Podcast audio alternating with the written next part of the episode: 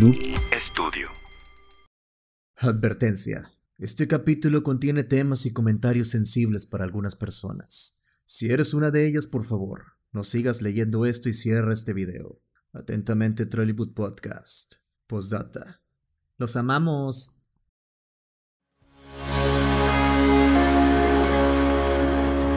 Amigos, ¿qué tal? Bienvenidos a otro episodio más de Trollywood Podcast, el podcast donde la crítica formal de las películas nos viene valiendo un bledo. parte es. de Noob Studio. Parte del canal del Congreso. ¿Cómo estás, mi querido Fidel Esquivel? Muy bien, muy bien. ¿Y tú? Muy bien también, güey, muy bien también. Aquí con invitados de lujo, güey. Sí, este, invitadazo de lujo. Antes de presentarlo, quiero decir, güey, y dar la mención de nuestros queridos amigos de Redfish, Redfish Wear, quienes nos, nos están vistiendo hoy con estas camisas padrísimas, que este, estamos aquí presentando sus redes. Si les gustaría comprar una, vayan aquí a arroba redfishwear. Huevo. Así es, la tuya es de los Beatles, ¿verdad? De los Beatles, sí. Ajá, la mía es de Sega. De Sega. De Sega. Bueno, este, para no hacer el cuento más largo, vamos con nuestro invitadazo el día de hoy. Aquí tenemos a un señor, un señor ya de la comedia aquí regiomontana que lo podemos ver alrededor del país. Maestro de la comedia. Maestro de la comedia, así es que su nombre en inglés sería Improved. Hoy tenemos al señor Sergio Mejorado. Gracias, Bravo, amigos. Muchas bravo, gracias. bravo, amables. Aplauso. Gracias ¿Cómo por estás, la señor? invitación. Muy bien, muy contento. Si ahorita me saqué de pedo porque así, este, veo el Zeppelin de los Beatles y yo así como- Ah, es que estamos bien no, pachecos. No, sí, el concepto y luego el Sega, yo ah, cabrón. ¿De qué- de qué están Y hablando dije, estos ¿qué pendejos? camisa es esto? Ah, También yo dije la mía, qué pinche marca Soriana, mi camisa. Sí, sí. Eh, Es color negro, ¿verdad, güey? y traes, Y traes- también, y también la, no, bueno. Y mi querido Checo, este, pues, bienvenido a Trollywood. Gracias, por ser parte de la familia y gracias por aceptar, güey, después de un día tan complicado que tuvimos ahí cuadrando agendas, güey. Sí, a mí me da mucha pena porque dije, no, ojalá no piensen, soy muy mamón, pero cuando quedo en algo, sí me comprometo. No, sí, comprometidísimo y diste tu Entonces- palabra y aquí estás, güey. Sí, tú dices, ¿sabes qué? Aguántame porque eh, traigo ahí. Como yo también hago producciones, luego te cambian los horarios y luego la- uno no puede y luego la otra sí. y- pero bueno, y aquí estamos ya, con mucho gusto. Qué chingón, mi Checo. Oye, tienes ahorita varios programas ahí. me- nos metimos a, a tu canal de YouTube a stalkearte, güey, para checar ahí todo tu trabajo.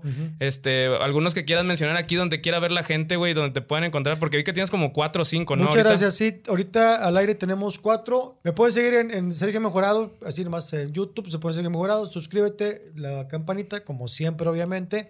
Y los martes subimos entrevistas con invitados. Eh, tenemos entrevistas desde. son con más comediantes porque es el rubro que más conozco. Ajá. Pero de repente he entrevistado actores. eh, para mí, sí, mi mejor entrevista con un actor fue con Ari Telch. Ajá, Es un sí, sí, sí. super actor. Es un poquito loco, pero es un gran Grande actor. Como Grande, sí. De la nada. Pero feo, eh. Feo, feo. De las épocas allá nos- de los noventas en Azteca, ¿no? Estaba... Pues fíjate, fue referente de la primera eh, novela en Azteca. Es que ya ves que era el monopolio de Televisa Ajá. durante muchísimos años. Claro, Tengo sí. entendido que fueron, no sé si 25 años más o menos de que era Televisa. Y nada más estaba Imevisión, que era canal de gobierno, como hoy el 28 aquí en Monterrey. Ah. Y luego lo compra Ricardo Salinas Pliego y se hace TV Azteca.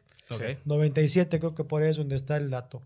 Entonces lo que voy es que sí, mucha gente de tal poderío, monopolio de Televisa, emigra a TV Azteca, hacen sus pininos y la primera novela fuerte que le compite a Televisa es Mirada de Mujer. Mira, de mujer, claro que que, la historia aparte era una historia donde la, la mujer, o sea, el cliché de que el señor con la dama o con la o el, el griego con la sirvienta, Ajá. acaban con el cliché ese y hacen una señora madura Sí, sí, con sí. un jovencito. ¿Cómo se llamaba la señora? No te acuerdas, güey. Sí, ah, sí, venga. Se me fue el nombre. ¿Cómo? Marinés, pero la- el nombre de la, de la actriz. Ay, cabrón, aquí lo tengo.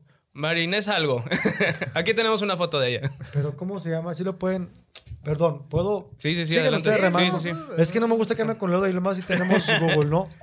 Ya tenemos la tecnología para investigar todo este pedo, la verdad. Nada más que a veces nos ofrecíamos y no lo usamos. El gran pedo es que no veo. Sí, cabrón, luego, luego, ¿verdad? luego es un pedo, ¿no? De que, lle- de que llega de que, no, güey, es que te voy a contar un pinche video que pasó en la madre, güey. Güey, ¿para qué te lo conté si está en YouTube, güey? No, Güey, y luego también. Angélica Aragón. Angélica Aragón, Angélica Aragón. Claro que sí, Era señora. Angélica Aragón. Y Ari Telch, que también es, es o había sido como un actor muy polémico porque fue de los primeros que se encuadraron y tuvieron relaciones sexuales, aparente, ahí en el escenario.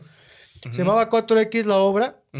No sé, ustedes estaban muy jóvenes, pero vino a No, Monterrey y era viendo una Dragon Ball, obra yo creo. como medio porno. Ajá. Salían encuerados y, y era Odiseo Bichir, que es un gran actor, Actorazo. y era Ari Telch. Y las mujeres era Consuelo Duval, Ajá. jovencita, y otra chava que no me acuerdo cómo se llama, pero salían escenas teniendo eh, relaciones sexuales ahí en la... En, en- en- En el escenario. En el escenario, ¿no? O sea, desnudos y todo, así un poquito Desnudos, más explícito. Se veía Ajá. la chava con las piernas abiertas y este güey se veían las nalgas haciendo el movimiento Y así, sexual. imagínate que vas entrando en la sala y ¡ah! No, no. Imagínate, vienes con tu abuelita, ¿no? Sí, Abuelita, sí, abuelito, ay, te voy a traer a Ditel. Sí, La de- imagínate, ¿no? Llegas con las palomitas y todo el pedo así Sí, con la abuelita. Ay, la abuelita tocándose los pezones. ¿no? No, qué mala imagen esa. No, No, no. gracias. No, no, los, pe- pues hasta acá, ¿no? güey? Con la Las rodilla, güey, rodillas, la las madre. Qué bonito programa, ¿eh? Sí, sí, Bienvenidísimo. Estoy, estoy en mi ambiente ya, güey. Sí, sí, sí. Tú siéntate en tu casa. pendejada, ya sé. Oye, Checo, Mándame. ¿cómo incursionaste tu mundo en el, o sea, tu vida en el cagadero, o sea, los medios, todo eso de comunicación? ¿Cómo empezaste, güey? O sea, ¿cómo dijo un joven checo, yo quiero entrar ahí, güey, y llegar a donde Fíjate está que el buenísima checo ahorita? pregunta porque siempre preguntan lo mismo que conoces a Franco, esas mamás. En fin, re- mi respeto, mi respeto. Pero Saludos a Franco. Saludos a Franco Saludos a. Franco, por cierto.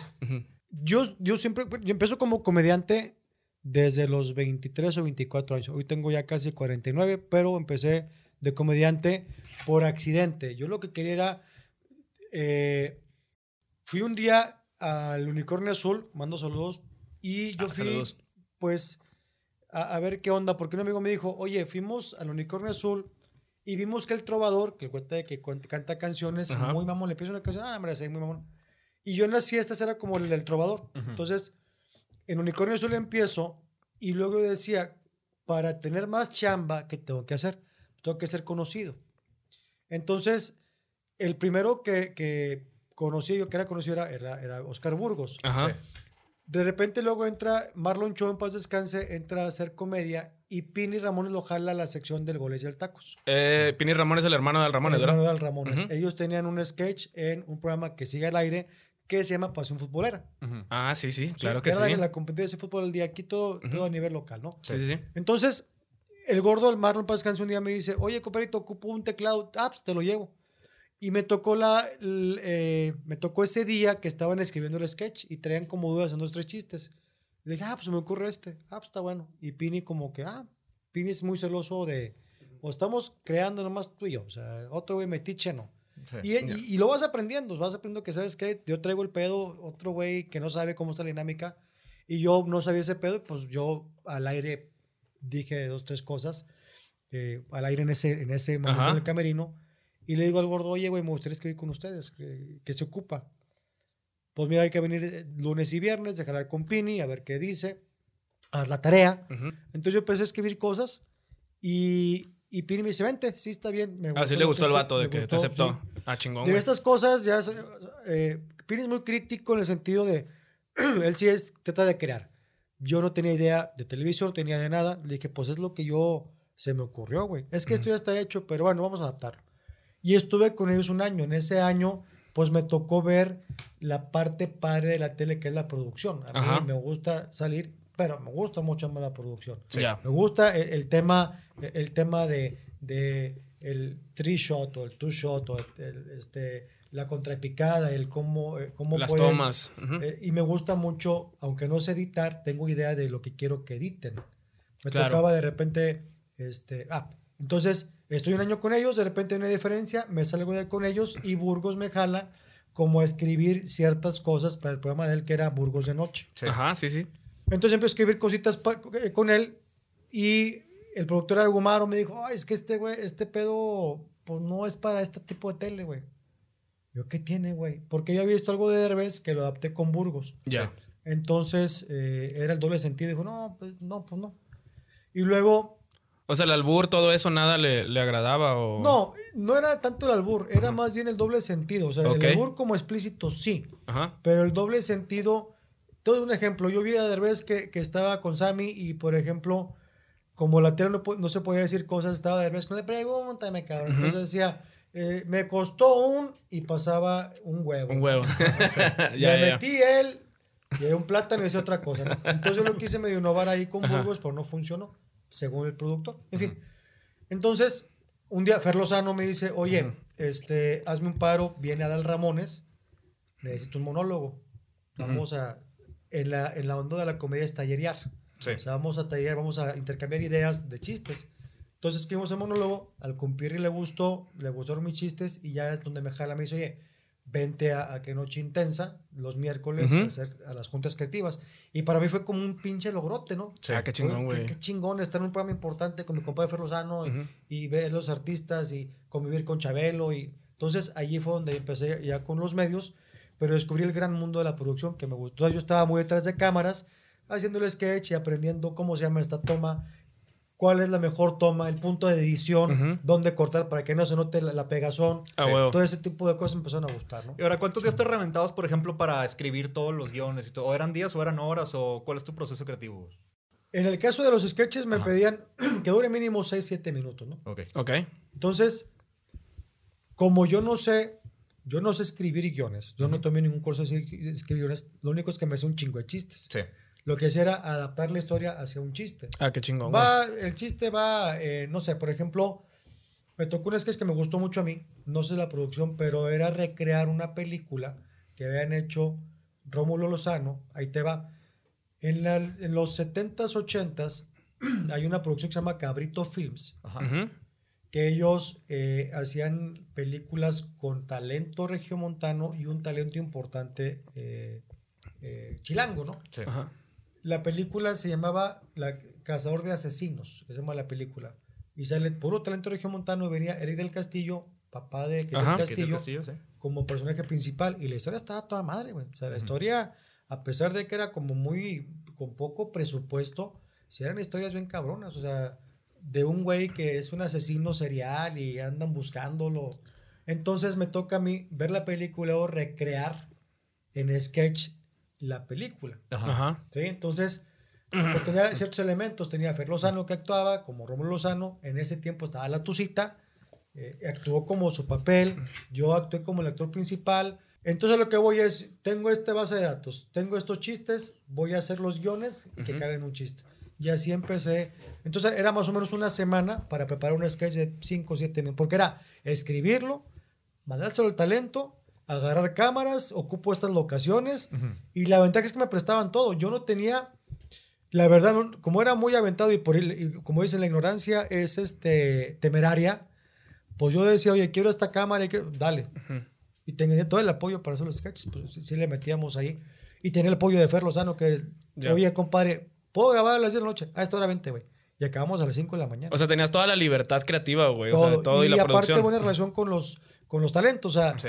con los que, oye, Burgos, ocupamos esto. Sí, ven, pues sí voy. Oye, Ceci Gutiérrez, y iba, ¿no? Entonces, es que ese es un factor importantísimo, que, Sí. te den, que te den la libertad para que tú hagas lo que sea y ahí es donde te desatas y haces un desmadre, güey. Y eso es lo chingón de todo ese pedo, güey. Sí. Sobre todo, ¿sabes qué pasa? Que como no tengo ni... Yo entré a Televisa como terapia porque yo me divorcié y caí en una depresión muy grande. Sí. Ok. Entonces, como terapia, no me pagan, me vale madre. Yo no quería que quería como salir de la depresión, entonces que el contacto con lo que yo quería hacer como mi sueño de chavo, Sí. el decir, yo de muy chavito decía, ay, qué padre estar ahí. Yo, mis juegos era como estar en la vecindad del chavo. O sea, yo sí quería estar en la vecindad del chavo. Sí. No, nunca pensaba que era un estudio, sino era parte de la Ciudad de México, ¿no? Ujú. Estaba muy chingón ese set del entonces, chavo. yo ya para su entré época a estaba chido. Televisa, es decir, que es la fábrica de sueños, es decir, que en un cuartito así de este pequeño, digo no este, pero un cuarto pequeño, hacemos toda una historia real como si fuera una ciudad, ¿no? Sí. Entonces, Sí, eh, sí, sí. Esa parte me gustaba mucho.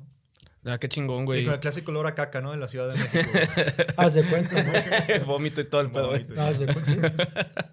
Oye, este. Vemos que tienes también un, un programa de entrevistas, güey, ¿no? O sea, Sí, los martes tengo entrevistas, luego el miércoles tengo un en vivo que es un programa de caca, o sea, es un programa de nada, que recibo llamadas y chacoteamos con la gente, un poquito humor negro. Sí. Y Chingón. luego, y luego el viernes tengo un programa que es de Lo y la Bestia, que es todos los espectáculos que pasan alrededor de México y el mundo. Y el domingo tengo el programa de Chochenteros con Macario Brujo, que empezó como también un programa de datos de los ochentas y luego se deformó. Tenemos invitados y ahí es más chacoteo, más desmadre. Y, Ese está bien chido. y encontramos un, una, como un nicho, no de mercado como tal, pero encontramos algo donde podamos hacer comedia Ujú. o tirarnos madreada. Maquero y yo, un día lo platicamos. Lo que hacemos en Chochenteros lo hacemos así, Más ponemos huevo. una cámara y ya. Sí. El tiempo estamos madreando, estamos contando chistes groseros, ese tipo de cosas. E- Ese formato, es- o sea, de, de los programas para mí, o sea, personalmente ese es el número uno de los que tienes, güey, me gustó más, güey. Gracias. La entrevista también depende mucho del invitado. a, mí me, ha- a mí me ha funcionado que traes un invitado que tiene escorpión dorado, por ejemplo, ¿no? Sí. Y espé- espérame, güey, o sea, está bien, veo lo que haces, pero quiero saber eh, qué pasó en tu vida, dónde estudiaste, ajá. Si tuviste depresiones, te cortó la novia, ese Sí. tipo de cosas que Más Yo- íntimas. sí, a mí me gusta Ajá. así. Porque de cierta forma, pues son gente muy famosa o gente muy conocida que los ha entrevistado y luego de repente hacen las mismas preguntas, ¿no? Sí, Entonces, claro. oye, ¿qué me aporta esta persona? O sea, tengo que aprovechar su tiempo y, y su- y mi plataforma y decir, a ver, güey, ¿qué pasó con tu papá? Sí. Ah, ¿Qué pasó con tu hermano? Y te empiezan a platicar historias luego bien, bien, ¿cómo decirte? Muy dramáticas porque Ajá. uno ve al comediante y cuenta chistes, pero detrás hay una persona Sí, que se la ha pelado, que ha tenido broncas familiares, que se le ha muerto el papá, casi, casi eh, él dando show. Entonces son historias bien, bien interesantes luego, ¿no? Laura, es una, es una cosa que es, digamos que un tanto cierta de que los comediantes siempre tienen historias muy trágicas detrás. ¿no? Entonces eso es lo No que... todos, No todos, pero sí hay pero una gran sí, cantidad, sí hay ¿no? un, sí, muchos, muchos comediantes, o fue el sueño, de chavos, o fue un accidente, o, so- o somos cantantes frustrados que encontramos una, una eh, vaya, una trinchera en la comedia, Sí, pero sí muchos vienen de muy abajo, sí. ¿sí? Hay otros que no venimos tan, de tan abajo, pero las circunstancias de la vida nos hizo ser comediantes, ¿no? sí. Claro, claro. Este, de, de todas esas entre, entrevistas, más bien, personas entrevistadas que has tenido invitado, güey, ¿quién ha sido como el más buen pedo de todos y quién ha sido el más cagante, güey? O sea, alguna versatilidad de esa. decir, digo, no es cliché, la verdad. Ajá. Todo el mundo se ha portado bien conmigo. ¿Neta? Ni uno, ni uno ha sido grosero, ni cagante, ni nada. Todos, todos han sido, y, y- y lo agradezco porque sé que luego hay gente que no es tan buen pedo, pero todos, no, de, de veras, no es por, por nada, pero ninguno se ha portado ni mamón, ni prepotente. Les preguntas y contestan. De repente dicen, no quiero hablar de esto. Ah, pues no hablamos de esto y ya. Pero de- de- yo tengo, no sé si casi 90 entrevistas y de los 90 personajes, todos se han portado muy buen pedo conmigo. Es- Ese formato está chido, güey, porque también últimamente se ha prestado mucho de que ven, vamos y te, voy, te vamos a invitar a un podcast y ya nada más te voy a contar este, las cosas de mi podcast y tú reaccionas a ellas. Y no, tú te, tú te adentras, tú vas más un, poqui- un poquito más Es para allá. yo- Eso, güey, eso está chido. Esta educación es de televisión. Ajá. Yo aprendí en la tele que tú traes a un invitado importante y es como invitarlo a tu casa. Exacto. Tú a tu casa, tu invitado tienes que tratarlo de la mejor forma. Entonces, si vienes a mi casa y te vomito, güey, pues no vas a querer venir otra vez. Sí. ¿verdad? No. Pues vienes a mi casa y te trato bien, pues yo creo que es mejor. Y aparte yo soy así, soy un güey que me gusta tratar bien a la gente, no soy tan mamón como en la cara se me ve, ¿no? Sí. Bueno, también depende de la peda. Si tu compa te vomita, güey, está pedo. Es como No, que. depende, sí. depende si es un fetichismo, ¿no? Que te guste, También, güey. Eso también, güey. Exacto, lo malo es que tu compa te quiera violar. Ese es el Ese pedo. es Pero otro si te vomita, pues no hay bronca, ¿no? Saludos a Oski TV. que de repente una pinche manoseada, ¿no? Tus jetones. güey. Exacto. Vale madre, güey. Oye, este, tú pues como comediante, güey, en tu- toda tu carrera a huevo has tenido como que, pues, comentarios buenos, pero también hay comentarios malos, güey. Claro. Creo que mucha gente de las que creamos contenido, güey, y, y dijiste una vez en una entrevista que a mí me resultó bien interesante, que dices, oye, güey, no mames, me la, me la pelo acá atrás de, de cámaras, hago un chingo de jale, güey, lo presento y llega un X tipo N y me tira un chingo de hate, güey. ¿Qué- ¿Cómo lidias tú con la parte del hate, güey? Hay Hate una- así que hay te una- comentan, güey. Al principio era como imputarme por todo eso que dices, oye, me la pelé para que venga un hijo de vecino y te diga qué pinche entrevista tan culera, qué mal entrevistador. Ujú. Pero eso es, es parte de, güey. O sea, e- esa persona está viendo en ti algo que no le cae. La psicología dice que es un reflejo de, de- de él mismo, ¿no? Un espejo, haz de Un cuenta. espejo, o sea, yo esto que me caga, pero es algo que te caga a ti. Hay otras que dicen, como no consigues entrevista porque este pendejo que es nadie la tiene. güey. Ujú. Otra gente que dice, ah, pues está colgado de los huevos de Franco, por eso es quien es. A huevo. Entonces, el, el único, yo me he vuelto, a- con, con Franco he aprendido a, a hacer números, a decir, vamos a calcular todo en números. Y es, y es mucho más tangible Ajá. El hacer cálculo en números que hacer cálculo por mi forma de ser o por mi corazón o por, o- o por mi arte. Por mi arte. ¿no? No, Sí, o sea, no, no por miarnos, a ¿verdad? lo mejor dices, ay, soy muy bueno. Sí, cabrón. Y a lo mejor en tu caso te quieres ser mejor. Pero un artista que no vende, pues no es interesante. No. Desafortunadamente así es, ¿no? Entonces, bajo esa premisa dije, entiendo que entre más suscriptores tengas, Ujú. más hate vas a tener. Es Sí, sí, sí. proporcional. Eso ya es de ley, güey, ¿verdad? Exactamente. Es de ley. Entonces, a mí me, me gustó mucho una cosa que dijo Lucerito. El darle la atención a un hate es como decir, me meto al baño, puto el que lo lea. Exactamente lo mismo, güey. Lo puso alguien, Sí. ¿quién, quién sabe? Lo único es que, como estamos recibiendo 100 comentarios buenos, pero el malo te clavas, Ajá. y acabamos de descubrir una cosa, Macario y yo, este fin de semana. Una cosa muy bonita. Bonita en el sentido de cómo lidiar con el hate. El hate normalmente es, es hablando tu conciencia. A ver si me voy a entender. Ok. Tú puedes tener 10 comentarios. Qué mal programa. No. Qué mal conductor. No. Pero si tú piensas de decir, qué marrano me veo, güey. Y un hate te dice, qué pinche gordo asqueroso, ese te va a pegar. Sí, sí, sí. ¿Sí me voy a entender? Sí, O sea, sí, sí. el hate al que le pones atención es lo que tú dices de ti. ¿Va? Es como que te estás creando toda esa idea, güey. O sea, el hate te hace cuenta que está, habla- es- está hablando Sergio Mejorado, Sergio Mejorado, el, el juez culero. Ajá. ¿Va? Me acaba de pasar, yo estaba en un momento me- muy incómodo en la mesa, llenamos incómodo porque andaba cansado, porque acababa de acostar a mis bebés, por mil, o sea, tener bebés, ahorita tengo un bebé de cinco meses, pero hace Ah, dos qué meses, chingón, güey. gracias, hace tres meses era no dormir más que tres horas diarias, güey. Sí, claro. A su puta madre. Entonces yo decía, puta, no estoy aportando a la mesa. Algo me está faltando, no estoy aportando, no traigo energía, pero tengo que estar. Me invitamos al universo, no estoy aportando. Y sí aportas, pero en eso momento, y me, me quedo un, chinga tu madre, cabrón, eres un pendejo. No vayas amos en la vida, A la verga. eres un asco. O sea, sí, así, cabrón. Claro, así, así. Y fueron varios mensajes así de asco, vomito, y cada vez que te veo le cambio. Ya A no la verga, su puta ¿Qué madre, con güey. Con- con la mesa, perdón, te refieres a la mesa reñoña, La mesa ¿verdad? reñoña, Ajá. sí. Entonces, cuando me brinca, lo primero que iba a hacer es contestarle. Y luego veo que tiene Sí, sí te 14 clavaste en... seguidores. Sí, Yo escojo mis batallas. ya. O A sea, huevo. Si quiero eh, agarrarme con alguien, es alguien que tenga de periodo 50 mil para meternos una vuelta bronca. Sí. Pero si yo tengo, no sé, 70 mil seguidores en, en Instagram y veo un cabrón de 14, mejor mi ni le entro. Y ahora hay una cantidad muy grande de pendejos que ni siquiera tienen su profile picture, güey. Así Exacto. Que no, no muestran Sí. su pinche cara y nada más quieren que les Y ahí te va güey. otro dato importante. Antes de. No se Sí. acabó la historia y luego te va el Ajá. dato importante que descubrí. Entonces, cuando veo, no estás aportando a la mesa, me emputé y luego me, me relajé y dije, ah, cabrón.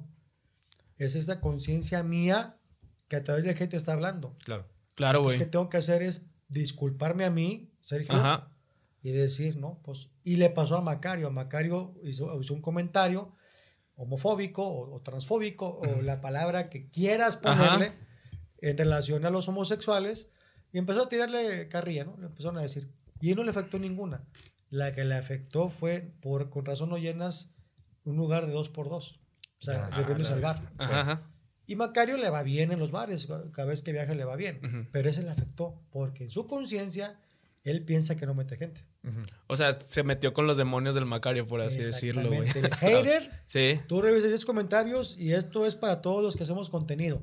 O te ponen algo que te cala, es hablando tu conciencia, no es el hater. Sí, va a Sí, llegar sí, uno que te va a llegar ahí de repente, ¿no? Que te, te toca un botón un que botón. tú traes pedo, ¿no? Sí. Te da un piquetón ahí. Ahí te va otro dato bien cabrón. Hay haters, güey, que te tiran cagada para que los peles, güey. Sí, sí, sí. Ese está más cabrón.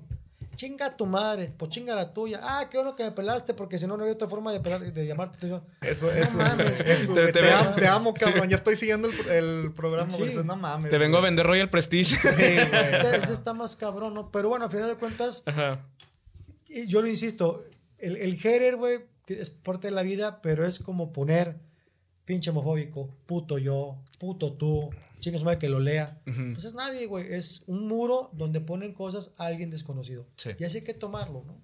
Ahora, apar- aparte, este, ya hablando este, de stand-up, ¿cuál ha sido tu peor experiencia, güey? Que has vivido así en, en un show, güey? Han sido varias, bien bonitas. O sea, pura de aprendizaje, dices. Claro. Sí. Me acuerdo una así en, en corto. Un día me hablan. Rogelio Ramos para mí es un gran comediante, de los mejores comediantes de México, Sí. de Torreón. Me dice, oye, güey, ven a cubrir un evento de Torreón que yo no puedo. Te recomiendo a ti. ¿no? Y era un evento para ganaderos. Era en un chilis. En un salón de eventos, o sea, en un privado del chilis. De dos cuartotes grandes que tienen ahí al 30 lado, ¿verdad? personas Sí. y me contrataron. Entonces, empiezo a contar los tres chistes y unos funcionaban, otros no. Estaba la cosa medio densa y de repente empieza a gritar un señor mayor. Así, ¡ay, hijo de su pinche madre! ¡Qué malo es este cabrón! Así gritando. ¿no? O sea, la retro en vivo. Busca, busca broncas, ¿no? Sí, güey, no. Y yo así como que, ay, y dijo Caperucita Roja, este, ay, lo estás cagando. Ay, cabrón. Qué malo es este, güey. Ajá. ¿Por qué habiendo gente tan buena montarita en este cabrón? Así de huevos gritándolo a pinche. Eran 30 personas, güey. Sí, pues escuchaba rajamadre. ¿no? Yo callado. Y, lo, y que no me diga nada porque ahorita le rompo su madre. Puse el micrófono, señores, gracias. Ahí nos vemos. Y me salí. Le dije al chavo, oye, güey, ¿sabes qué? Pues no funcionó el show. Eh, en este tiempo te empiezas a latigar tú solo, ¿no? Sí, sí. Puta madre, y total, le dije, págame la mitad y no hay pedo. Eso yo tendría mucho menos tiempo en el escenario. Sí. Hoy le hubiera contestado con mucha educación tres, cuatro cosas y acabo mi show, güey. Y Sí. págame, cabrón. Hice media hora por el pendejo ese que te está chingando. Yo no soy el responsable y me pagas, güey. Sí. Y le caí el hocico a ese pendejo. Cuando tienes el, el- el poder del micrófono y un güey te está chingando tu trabajo, lo puedes exhibir de una manera elegante. Sí. Decirle, Ajá. señor, ya me di cuenta que su- mi trabajo no le gustó. Y los 30 que estamos ya nos dimos cuenta. Claro. Ya. ¿va? Entonces, ya nos dimos cuenta, ya nos quedó claro. Entonces, le pido a mi nada más 70, pues que ya no me diga nada, por favor, sí, para poder continuar con el show. Señor, ¿se quiere subir al escenario? La siguiente que te diga, la gente lo va a callar. Sí. Sí, claro. Ahora sí, ya cállate, Porque pendejo. no te portaste mamón. Claro. Le estás pidiendo de gran favor, de veras, de gran favor, déjame chambear. Me voy a tardar media hora. Aguanta media hora nada más, por favor. Sí. Y ya. Es la mejor forma de decirle cállate el hocico, pendejo. Claro, güey. Sí, güey. Pinche cachetón con guante Claro. blanco, ¿no? Sí. Hubo otra Ajá. que esa está más bonita todavía. Resulta que me contratan, el único que, un cuate me viene un unicornio azul. Dijo, oye, cumpleaños mi mamá, güey, es en el valle, para que vayas al show. Ah. Voy, ya era pura señora en set- sete- entre 70 y la muerte, güey, ya. Una decía de ruedas y A ver, chingada. nada más paréntesis. El unicornio azul aquí es un lugar muy famoso en Monterrey De de, comedia. Sí. Nada más, este, es que lo habíamos mencionado ahorita, pero se me olvidó ahí nada más recordar. porque nos ve De- gente de, de todo el mundo. Así es. Unicornio Azul de Monterrey, Asia. aquí cuando vayan está en Avenida de Leones, de ahí salimos. Y ahí han salido muchos comediantes que hoy están muy fuertes. Fue una gran escuela de, de comediantes. Es en su una tiempo. gran es una escuela. gran Sí, es una escuela. gran escuela de comedia. Todavía. Entonces, pues empiezo con un chiste, no cae, empiezo otro chiste, no cae, ya estoy como ay, cabrón, yo ahora qué, me fui por este lado y de repente, listo, ah, creo que ya libré el show porque te contratan por una hora, ¿no? Sí. Y ahí voy, y de repente volteo y 14 minutos, puta madre. Chinga no tu madre, ¿qué güey. Sí, güey. Eternos, güey. Sí, güey. Y no se reían estas pinches, estas señoras. güey. Oye, tienes, perdón, tienes un chiste de A y B en caso de que, o sea, para seguir un, Trato. cam- un cam- un caminito así. Pues sí, Sí. pero de repente cuando tienes ese chiste A, B, C y ninguno funciona, Ya valió pito. ¿qué hago, güey? Y luego una señora así, oiga, está el bien aburrido, no tiene otros chistes. ¿Qué les dices, güey? No, pues que Total. chingue su madre. Te había sacado el pito ya, Sí. güey. Eh. Pues a lo mejor se hubieran reído más, güey, si me saco el pito, güey. Porque lo, lo tengo chistosón, fíjate. ¿A la izquierda o a la derecha? A la... Ah, güey. ¿Cómo se escribo? Sí, derecha. Perdón. Y luego yo tra- traigo una imitación de Luis Miguel. Ajá. Sí. Me pongo los lentes y los dientes y la madre y el pelo parado y la chingada. Con ustedes, Luis Miguel. Y eh, hay una señora así, una señora ya grande. Y me dice, ya este señor se quería parecer a Luis Miguel. Ganas tiene. o será el evento patronar, güey. Sí, sí, Sí, sí, sí, sí, güey. Ah, bueno, muchas gracias. Es que tienes que portarte educado. En ese tiempo, ahorita no eres educado, yo tampoco voy a ser educado, güey. Sí, güey. sí. Ah, no soy tu puto payaso, Ujú. no soy monigote para que te cagues en mí, güey. Y luego es lo que la gente piensa, güey, de que Ujú. estás Claro. ahí, güey. Ah, este güey me voy a pendejear, güey, Claro algo así. que no, Dices, güey. no, pues güey. no, merezco respeto y tengo dignidad, Claro, ¿no? claro, Digo, güey. Lo aprendes en el- durante el tiempo, Sí. porque en su momento, desafortunadamente, te van diciendo tu entorno, no vales madre, estás muy verde, bla, bla. Sí. Entonces, acabó el show y una señora me dice, oiga, le voy a hacer un comentario. Le va a servir mucho. Ah, porque me puse a cantar, güey. O sea, ya para cubrir tiempo me puse a cantar. Saques el pito a la otra. No, me dicen, cante usted muy bien. Cante nada más, no cuente chistes. Me vine tan desmotivado, No güey, mames, güey. Yo creo que me voy a retirar, güey. Afortunadamente, la vida, Dios, unicornio. Yo tenía un show. El, el show fue de 9 a 10. A las 11 tenía unicornio.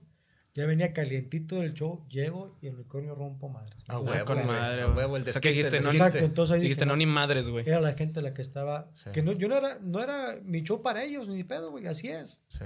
Muchas veces te, te contratan por quedar bien, te contratan sin que la gente te conozca. Entonces, sí está complicado luego los eventos, ¿no? He escuchado que en los comediantes que los shows privados son como que a veces un infierno, güey. O sea, que son los que menos apertura a los chistes tienen, güey. Porque a veces yo creo que van forzados, van a, la gente va así como que, ay, güey, Hay varios que actores en, en un- en Ajá. un show privado. Uno, que a lo mejor eh, tú eres el que organiza el evento y dices, a mí me gustó, Juan Pérez lo va a traer. Pero a lo mejor Juan Pérez no le gusta al 80% de los invitados. Exactamente, güey. Esa es una. Otra, a lo mejor le gusta el que te contrató, o sea, el dueño, al que va a pagar, pero a la gente no. Otras veces que a lo mejor tu show es es de cierta forma donde aunque digas un güey, ya la gente se ofendió. Sí. La señora, la tía, la abuelita, la madre, sí, sí. ¿no? Entonces, hay muchos factores, sobre todo que eres desconocido, esa es la parte más cabrona. Ujú.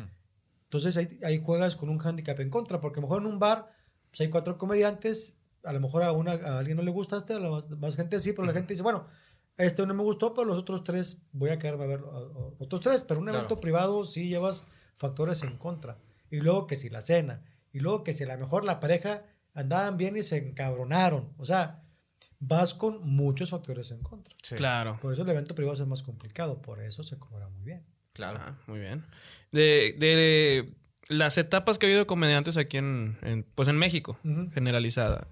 Antes para mí, este, no, no sé si aquí estoy hablando por varias gente, los comediantes eran un poquito más versátiles Sí. en cuestión de entretenimiento, porque podían, este, como dices, cantar, podían tocar la guitarra, podían tocar cualquier instrumento y así dar un bien, buen pinche show. Ahorita ya no, se- ya no se usa tanto eso, o sea, ¿cuál es como tu opinión o qué es lo que tú has visto en esa transición? Lo que pasa es que el stand-up como tal, mi opinión, es y opinión muy mía, antes sí ocupabas, a ver si no quiero sonar mal, pero como un talento, ¿no? Ajá. O eras muy chistoso contando chistes, o sabías declamar, Ujú. o sabías cantar, o sabías imitar, o Sí. sabías hacer parodia, o sea, ya estoy hablando de cinco, o tocabas instrumentos, o imitabas, o hacías todas las siete cosas, ¿no? Claro. De repente, eh, y todo esto es opinión personal, Ujú. de repente, como que esa comedia empezó a apestar, Ok. ¿va? Entonces, el modelo gringo, que tiene muchos años, que se llama stand-up, El stand-up, ajá. que era subirte a una serie a, contar tus historias, tus vivencias, desde una forma observacional, empezó a permear primero en México, en la Ciudad de México. Tres, cuatro guantes agarraron como que esto es la nueva comedia. Ya la comedia vieja ya no sirve, no sé, es obsoleta. Ajá. Entonces vamos a hacer este pedo eh, algo nuevo. Que en Estados Unidos tenía muchos años, pero el, el gringo, o sea, el comediante gringo, aparte de contar historias, canta, cuenta chistes, toca instrumentos y Claro, bla, bla, bla. Sí. Ujú. Alguien reglamentó el stand-up, no sé quién, y dijo, por aquí vamos a irnos. Y tuvieron todo el apoyo de las televisoras. ¿Qué Ujú. pasa? Antes Televisa tenía la barra cómica y de repente Televisa dijo, ya no es negocio la barra cómica, a chicos todos los comediantes. Sí. Estaba Festival del Humor y que Fábrica de Risas. Entonces era una gran plataforma antes de YouTube, Instagram, todo este pedo, ¿no? Humor y los comediantes. y Chin, todo. chin. Todo que ese no se ría. todo- esos comediantes, esos cuates, compañeros que hacían comedia antigua. Voy a ponerlo así porque yo no estoy a favor de eso, pero voy a ponerlo como comedia antigua Ajá. y comedia nueva. Ok. Estos cuates ya no tienen plataformas, entonces nace el stand-up, que al final de cuentas el stand-up es una puta herramienta nada más, güey. Es un recurso.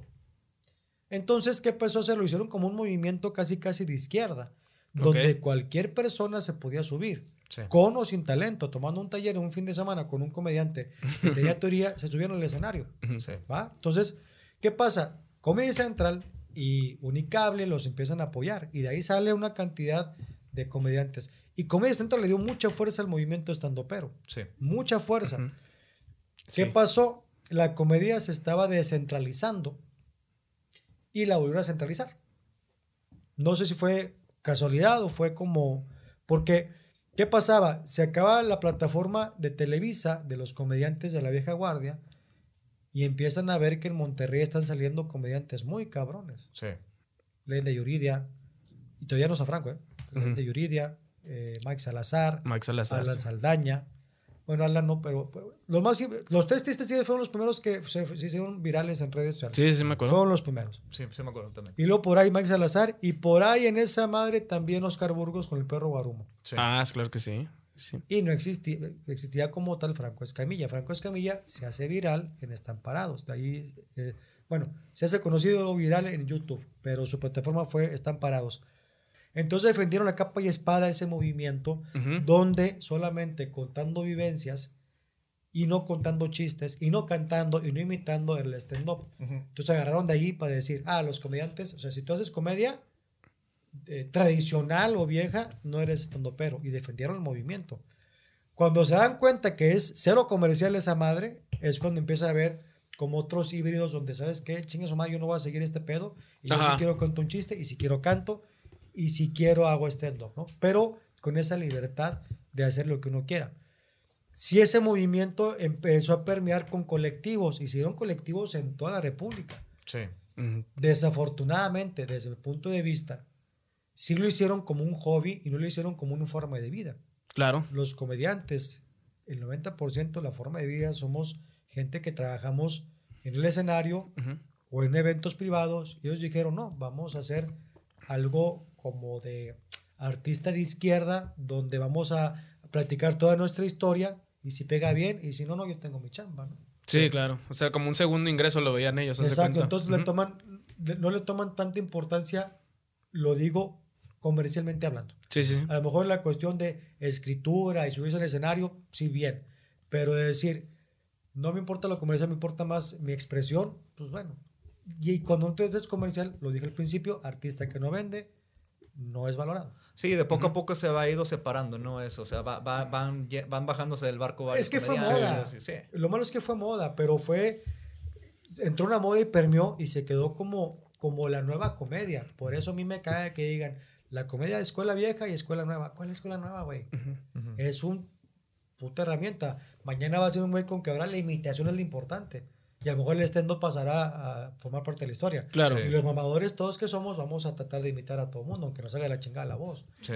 Pero para imitar tienes que cantar. Sí. Y en este pedo, yo he conocido compañeros peros que no cantan. Entonces hay una limitante ahí, ¿no? Ujú. Franco como que mezclaba un poquito stand-up y, Es y que la Franco, música, ¿verdad? cuentas, se crió con. Ujú. Franco es una cosa muy rara, en el buen sentido de la palabra, Ujú. porque Franco lo único que hizo fue romper el estilo. Ujú. Todo el mundo contábamos chistes, imitábamos, cantábamos. Y él dijo: Yo voy a contar historias, como en Estados Unidos. Sí. Pero él cuenta chistes, toca la guitarra, Sí, sí, canta, va. Entonces, pero sí él, eh, él impuso, bueno, no que impuso, pero él hizo otra forma de comedia que como que se hacía. Ujú. La hacía Rogelio Ramos en Monterrey, la hacía Aldo Show. Y muy para atrás, las vivencias las hacía Héctor Samarino, que es un comediante muy reconocido que hoy está retirado. Ujú. Pero el primero que hizo stand-up como tal, que no se reconoce, fue Héctor. Porque no hay videos, cabrón. Pero Héctor te contaba historias y aparte contaba chistes. Sí. Ya. Y hacía hoy lo que técnicamente hablamos de que haz un callback. Que un callback es como cuento un chiste, ahí lo dejo sembrado y a la mitad del show vuelvo al chiste. Oh, ya, ya. Y es una herramienta muy poderosa para la risa. Igual que Polo Polo, ¿no? Que también aplicaba ese tipo de comedia, güey. No, no sé si Polo Polo era como callback, pero Polo Polo, a final de cuentas, de sus chistes ya hechos contaba una historia. Sí, Sí, que, sí. alarga- que alargaba todo y luego regresaba al chiste, güey. Exacto. Sí, está muy cabrón. Ahora, otra, una pregunta, este, ya, Hablo un chingo, ¿eh? Sí, no, Ah, sí, no, no, no hay pedo, sí. adelante, ok, adelante. Si hay tiempo, le damos. Sí, no te preocupes. Este, una pregunta, ¿qué, qué, pero ya vamos a regresar al cine un poco? ¿Qué películas te inspiraron a ti para... Vamos a regresar al cine. ¿Estamos en el cine? Este, no. un Vamos al poquito, cine un poquito, así antes. Te creas, te creas. Estoy mamando. Este, ¿Qué películas te inspiraron? O, o si tienes alguna película que te inspire para, para hacer tus shows o para que te hicieron este, lo, lo que eres ahorita, güey. Películas que te hayan O formado. sea, como que me haya influenciado el cine para Sí. mi carrera, no creo. No, Ajá. vaya, sí eh, te inspiran más que todo en, en ese sentido. A mí me gusta, y bu- buen- buena pregunta, me gusta mucho como las películas que están inspiradas en la vida real. Sí. Muy buenas. Que eres un pinche perdedor, eres la cagada del mundo y de repente triunfas, ¿no? Como que es el sueño de todo el mundo, sobre todo que los que somos eh, comediantes o artistas o hacemos arte, sí nos gusta como que venimos de ser no reconocidos a luego ser los chingones. Con estigmas y todo ese pedo. Y vaya, pues hay películas, a lo mejor no sé, y a mí me gusta como que va perdiendo y luego al, al último gana. Karate Kid, por ejemplo. Ah. Sí. Que Este- el malo era él, güey, en realidad. Sí, o sea, hoy lo pones en contexto y le bajó la vieja al vato. Sí, güey. Porque el vato solamente se defendió. O sea, si, si es, la es cierto, si es la película, oye, andas con mi chava, güey. Ese güey nada más llegó a cagar el palo ahí, güey. Totalmente. Como Pero todo el único error de Johnny Lawrence fue que se agarrara cinco cabrones contra él. Sí. Ahí sí, pues debas de perder totalmente, ¿no? y yo lo, yo lo he aprendido. Hay una, eh, ¿cómo decirte? No sé si ustedes vieron Gatada de Vatos como tal. El programa de, de Franco, que es un roast. Ah, sí, sí, sí, sí. Ujú. Y yo agarré una frase de, precisamente de Karate Kid hablando del cine. Hay una escena que le está diciendo Mr. Miyagi a Daniel Son, le está diciendo, haz una buena pelea, Ajá. no importa el resultado. Ganes o pierdas, lo más importante es que tengas el respeto. Claro. Que hagas una buena pelea y te van a respetar. Sí. Entonces, por ejemplo, en Gatada me toca la final, que yo ni por aquí pasó que iba a ser la final contra el Cojo Feliz. Yo decía, Cojo es una gran pluma, es ocurrente, tiene con quién tallerear. Estamos en pandemia, no tenía con quién tallerear. Sí. De repente hay con un amigo, oye, güey, tengo este chiste, está bueno, no está bueno. O sea, llevaba todas las de perder. Digo, al final de cuentas perdí. Ujú. Pero lo más importante es que los comentarios de la gente, qué buena gatada dio Checo, qué chingón. Yo era- iba a eso, a dar una gran pelea. Sí. No a que el cojo me sometiera y me violara, sino era, voy a meterle tres putados aunque me meta cinco. Sí. Entonces, creo que sí me he guiado por la vida. O sea, voy a dar una buena pelea y no para ganarme chingados, sino voy a hacer mi mayor esfuerzo para que diga la gente, este güey se rompió la madre, aunque no haya tenido éxito. Sí, me la metiste, pero te la dejé cagada, güey. Qué grosero eres, pero más o menos rápido. Sí, o sea, te, te ganaste el respeto, es lo chido, güey. Y, los y ahí- comentarios eran buenos, oye, para mí tú la ganaste, qué buena pelea diste. Un güey me puso un Twitter, yo soy fan del, co- del cojo, pero qué chingón estuvo. Entonces, vaya, eh, para tratar de aportar de las películas a, la vida personal, pues ha sido yo creo que esa, no que me Karate marcó, Kid, ujú. pero esa, esa escena sí para mí ha sido como regla de vida, ¿no? ¿Y tu favorita, sí, tuya de todos los tiempos? O sea, para ti, Checo, aunque que no tenga nada que ver. Titanic. Titanic. es, la buena. que más me gusta. Por la historia. De hecho, me volví muy fan de, de todo lo que tiene que ver con el Titanic. Sí. Veo videos. El hecho de decir, puta, güey, o sea, están a más de cuatro kilómetros ahí las ruinas y esa madre no la va a poder sacar en la chingada vida. Esa Sí. madre se va a deshacer no Sí. sé cuántos años. Tristemente, sí. Sí, sí, sí. Este, de hecho, precisamente hoy estaba viendo que hay un museo del Titanic, creo que en Belfast, de En donde Belfast. Salió el Titanic. Está como una réplica del barco. Te dije, puta, un día quiero ir. Está, De- justo, está justo enfrente donde, donde construyeron el barco, güey. Ese, ese museo. ¿En Southampton no era? Eh, no, es en Belfast donde Belfast. lo construyeron. Y luego me tocó ir un día a Rosarito, que es donde lo grabaron, grabaron. y estaban las ruinas de los estudios. Sí. Entonces de repente está la alberca, todavía está, estaba, cuando yo estaba en la alberca donde sometieron, a la, donde metieron a la gente. Había las turbinas del Titanic, o sea, del- del- de la réplica del barco. Entonces fueron momentos bonitos. Yo creo que es la, la más... De hecho, aquí vino una exhibición hace, puta, no me acuerdo, güey. Ajá. 10, 12 años, donde trajeron, según esto, cosas réplicas del Titanic y que unas que sí sacadas. Ya. No creo, dudo mucho que hayan sido originales, pero sí, o sea, estaba bien chida la exhibición Sí. porque te metían a camarotes y todo ese pedo. Eso fue, está padre, ¿no? fue aquí en Convex, de hecho. Ya. Y dato curioso, güey, Fidel y yo sí éramos de niños bien fans del, de la del Titanic cuando la vimos, güey. Ujú. Y este güey se hacía avent- aventaba dibujos acá bien cabrones del Qué Titanic y chingón. todo. Sí, sí, a mí desde morro también igual, Sí. El Titanic, güey, así.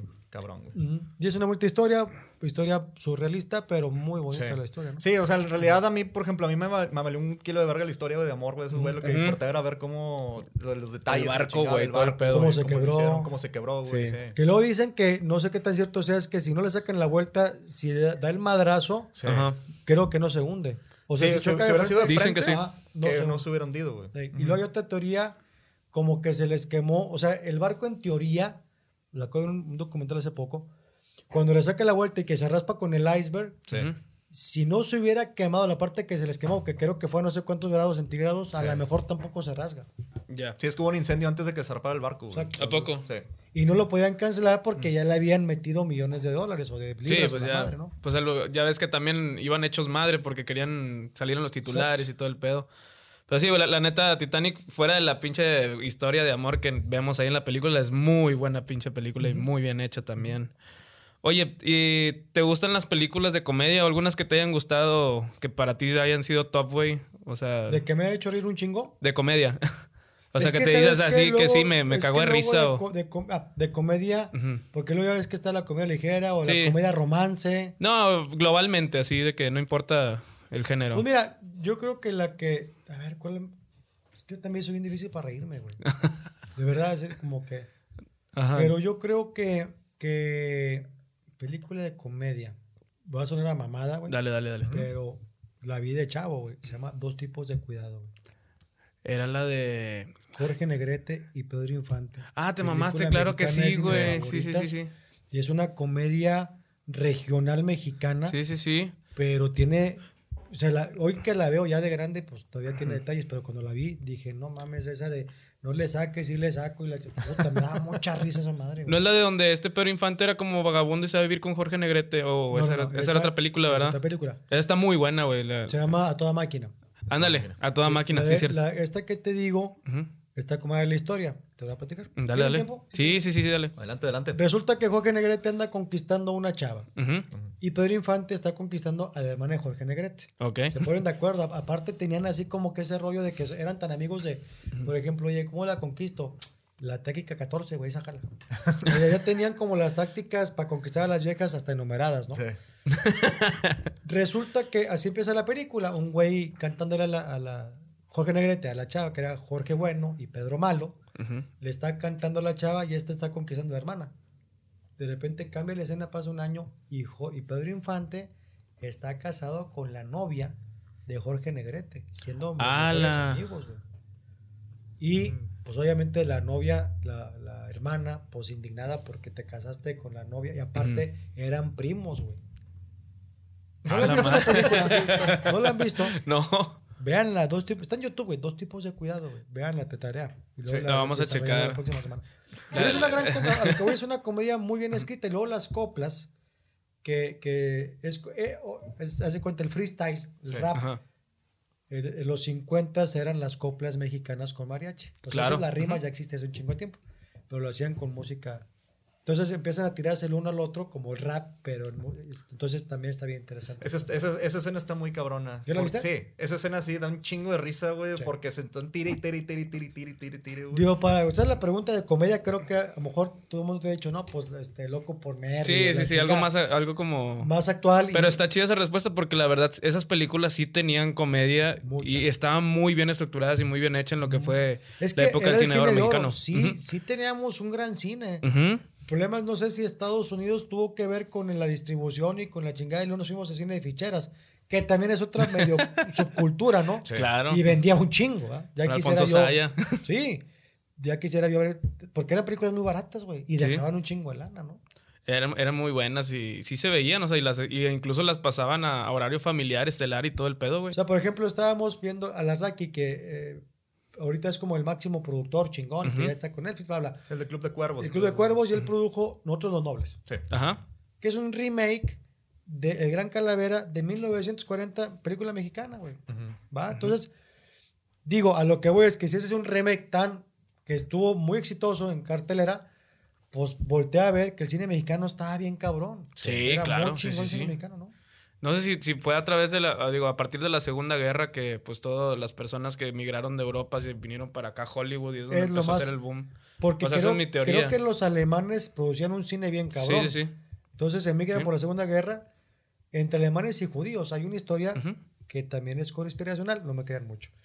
Aquí no se embola eso, güey. Hay dos personajes importantes eh, en, la, en las películas de religión. Sí.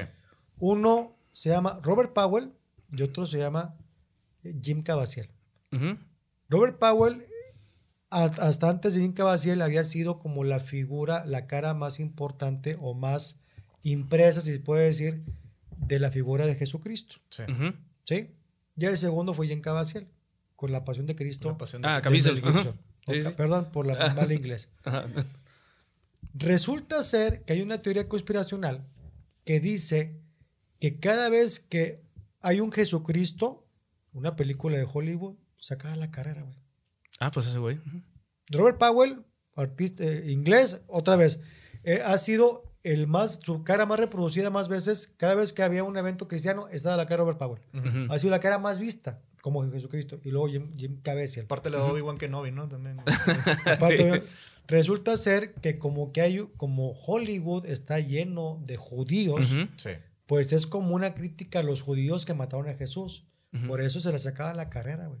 Aparentemente. Eso, pinche teoría de conspiración. Eh, yo he escuchado eso que, que, digo, igual teoría de conspiración. A mí, a mí no me consta que decían que los judíos controlaban los medios, güey. Por eso Pero mismo por supuesto, aquí en hace, México, match, hace match ese pedo, güey. claro, aquí en México, pues, Carlos Eldín, güey. Sí. Elías Ayub, Es verdad. ¿no? ¿No? Y apa- aparte dicen que le, que le cayó un Saludos. rayo, que le cayó un rayo a Jim Caviezel, güey, durante la grabación, güey. Sí, dos No, veces, ese güey. le vio horrible. Se le Dos veces, güey, le cayó un pinche dijo rayo. te- le- junto a la crucifixión estaban creo que a dos grados, Sí, güey. güey, se lo pasó de la verga, güey. Y aparte ya con el, con todo el, el maquillaje, que eran seis horas para poder Ajá. maquillarlo. Sí, güey. Imagínate, el maquillaje que era, pues también se te congela. Horrible, pobre. Y todavía dirigido por Mel Gibson, güey, de la verga, ¿no? No, Aparte. está cabrón, está cabrón, güey. sí, güey. Oye, otra, otra pregunta. Las que Tú, quieran. este, ¿de qué harías una película, güey? Así, así como tienen todos los recursos, güey, en tu etapa de producción, güey, de creatividad, ¿qué harías tú, güey? ¿O, O sea, alguna para vez una has película. pensado en hacer una película o algo, güey? Mira, va a ser mamador, o, o más bien que, que le chupo por la vida de Franco Escamilla. ¿La vida de Neta, Franco Escamilla? La vida de Franco Escamilla. Es una historia de super éxito. Sí. Y la conozco desde que nació. Saludos al buen Franco. Sí, bueno, la historia de los 10 pesos y todo eso, ¿no? Sí, pero hay cosas mucho más interesantes. Ajá. Digo, no es que no es interesante los 10 pesos. Pero sí, sí él, él viene de una, de, de cuestiones así de, de no tener para comer, güey. Sí, que le chingó muy cabrón. Sí. Sí. La de las 10 pesos, la, la historia de la rosa náutica que Sí. está con su novia, ¿verdad? Sí, sí. Ah, está bien chida esa historia, güey. Y es cierta. Ujú. Entonces, de, de Franco Escamilla es la. Digo, la primero, primero porque creo que dicen que cada 20 años sale un talento así. Ujú. O sea, hab- había, había ha habido buenos comediantes durante la historia de México, Sí. pero como referente un antes de, de Franco, pues a lo mejor era Polo Polo, Leo González, Jorge Falcón. Sí. Por X o Y, a lo mejor no han brincado el charco ellos tres. Franco sí. Sí. Digo que dicen, es que si hubiera habido redes sociales, el tiempo Polo Polo hubiera roto. Pues ok, si hubiera lo que quiera, si hubiera este, cambiado la historia. Pero Franco, pues ya recorrió los cuatro continentes. Sí, hasta Dubái, todo el Estuvo a punto de estar en África porque creo que en un país africano se habla español, Ajá. pero por cuestiones de, de, guerri- de guerra africana Ah, no le entró. Pero ha recorrido, ha estado de en un país de cada continente. También se iba a vivir a vivir a Los Ángeles, ¿no? Estuvo un tiempo en Los Ángeles, pero cuestiones personales se devolvió, ¿no? No, ya. No, pues Pero bien. bueno, si fuera, es que la pensé en esa, yo creo que esa pudiera ser. Está muy buena la respuesta y la Sí, neta, pues sí. respuesta. Creo que aquí en Monterrey ta- también hay muchas historias que se deben de contar que les y me hace falta gustaría el hacer cine. una película en Monterrey. Ves bien que chido. todo lo que Sí. en México hay poca. Creo que ha habido no sé cuántas películas, pero han sido no más de cinco que la locación ha sido Monterrey. La que me acuerdo que me gustó incluso la película se llama Inspiración. Inspiración, Sí, claro. que sí. Con Ben- es de Arad de la Torre y Bárbara Mori. Esa, También está la de Siete Días con este Jaime Camil. esa no la he visto. De eso se supone que tienen que traer a YouTube aquí en Monterrey. Lo que hay esa suena bonita la Y, historia. y la a mí la, la que más me gustó un chido que retrata todo lo que es la vida aquí en, el- en la Independencia, que es una colonia, pues aquí en Monterrey de las de las más conflictivas, por así decirlo. Se llama Ya no estoy aquí. Estuvo en la vi, Netflix. Pero sí está, está buena. está buena, güey. Está muy buena, está chida. Este, y si son, pues yo creo que sí falta un poquito que explote la cultura que tenemos aquí en Monterrey porque está bien padre. Hay mucha, hay música, hay comedia, hay arte, hay demasiadas cosas que se pueden contar aquí. El problema es que todo está centralizado. Sí, demasiado, demasiado. O sea, acabo de ir a México hace- hace- la semana pasada y tengo amigos que están eh, muy metidos en la cuestión de cine, cuestión de teatro y ese rollo. Y yo decía, ¿por qué no voltean a Monterrey? Pues es que aquí está de contacto. O sea, tú eres amigo, tienes un amigo que tal, tráetelo. Sí. O, y, y te va echando, o sea, a final de cuentas esto sí es de relaciones públicas, no tanto por talento. Digo, no estoy demeritando a ninguno de mis amigos, son talentosos. Pero, pero sí está, insisto, todo está muy centralizado. Sí, sí, totalmente de acuerdo contigo, güey. No, aparte, pues es, es la pues, Ciudad de México, pues es la capital de prácticamente todo lo que, del espectáculo, de, es donde está ya lo más fuerte, Y la capital Sí. yo creo que de América, de, Y de- de Norte, Sí. de Norte y Sudamérica, creo que o sea, así está cabrón en México. Sí, de- sí, al menos de, de- al menos de, la- de Latinoamérica sí sin pedos, güey. Es de que la capital. Toma eso, Honduras. Toma eso, Guatemala. Guatemala. Estuvimos en Guatemala, saludos. Ah, saludos, saludos a Guatemala. Allá también nos escuchan, de hecho, güey, nos escribieron de, Ma- de Guatemala y en Estuvimos YouTube. en, en Saludos. Pajapita, que deben conocerlo, y en San Marcos. Ah, huevo, güey. Qué chingón. Que siente como que salir del país y estar allá en. Fíjate que está, está raro, está padre, Ajá. porque aunque hemos eh, ido a hacer eventos en Estados Unidos, un día estuvimos en, un día me invitó Franco a abrirle en Londres, y trabajas pues para latinos. Sí. Pero cuando trabajas en otro país, porque me decía Macario, es cierto, vas a Estados Unidos y son mexicanos para los Ajá, que trabajas. sí. Un porcentaje muy pequeño para latinoamericanos. Pero ir a otro país donde, aunque hablan español, son otros modismos, Sí. sí está bien interesante. Sí, es- ese, ese Y es un- adaptar tus chistes a las palabras de ellos es como, está padre, ¿no? Oye, Sí, marica. cabrón. Sí, es, es una de las preguntas que te queríamos hacer, güey, que, que, que se siente estar así en otro país y cómo es la, no sé, o sea, ¿cambias el estilo de comedia que tienes a- aquí o...? Pues lo adaptas, adaptas adaptas. ciertos chistes. Yo tengo un chiste que me funciona mucho, perdón por la grosería, pero yo, y esto es real. Ujú. Hay part- incluso en México, palabras iguales tienen significados diferentes. Ujú. O sea, por ejemplo, en Sonora, huila es flaca, güey. ¿va? Aquí huila, pues es huila. Sí. En Sonora hay unas madres que se llaman coyotas que tienen rellenos de cajeta, de piloncillo con nuez, y ese piloncillo con nuez le dicen panocha. Así le dicen, te lo juro. Sí, sí. Ajá. Entonces yo digo, fíjate la diferencia, güey. Allá es dulce y aquí es salada, güey. Ujú. Es la panocha. Entonces ese mismo chiste, ahí, ahí les va.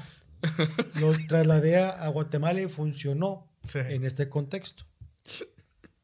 La pupusa es un platillo, es un- como una gordita con, con guisos, no sé cuál guiso.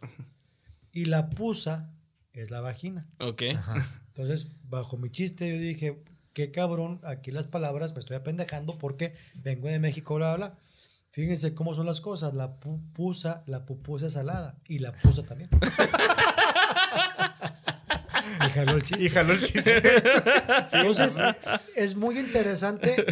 Yo de me recrimino ciertas cosas, decir, chinga, ya tengo muy poco como, hay una palabra, como el sentido de asombro. Ya me Ajá. asombran pocas cosas o me emocionan pocas cosas. sí.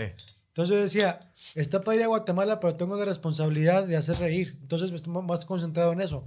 Pero cuando empiezas a tratar de, de adaptarte a las palabras, Sí. o te dicen un comentario, o una cuestión, o, o- o a lo mejor que te digan, fíjate que aquí pasó un detalle chistoso, y lo cuentas, es la parte del reto, es la parte bien interesante, es ir a otro país, ¿no? Sí, está, está muy cabrón. Y, y siempre está ese, ese miedo, ¿no? De, de pensar así de que, bueno, los chistes van a pegar Ajá. aquí en este país o no. sí, o sea, qué más que miedo es reto. Sí. Sí, es, es más porque, bueno, yo personal no siento miedo.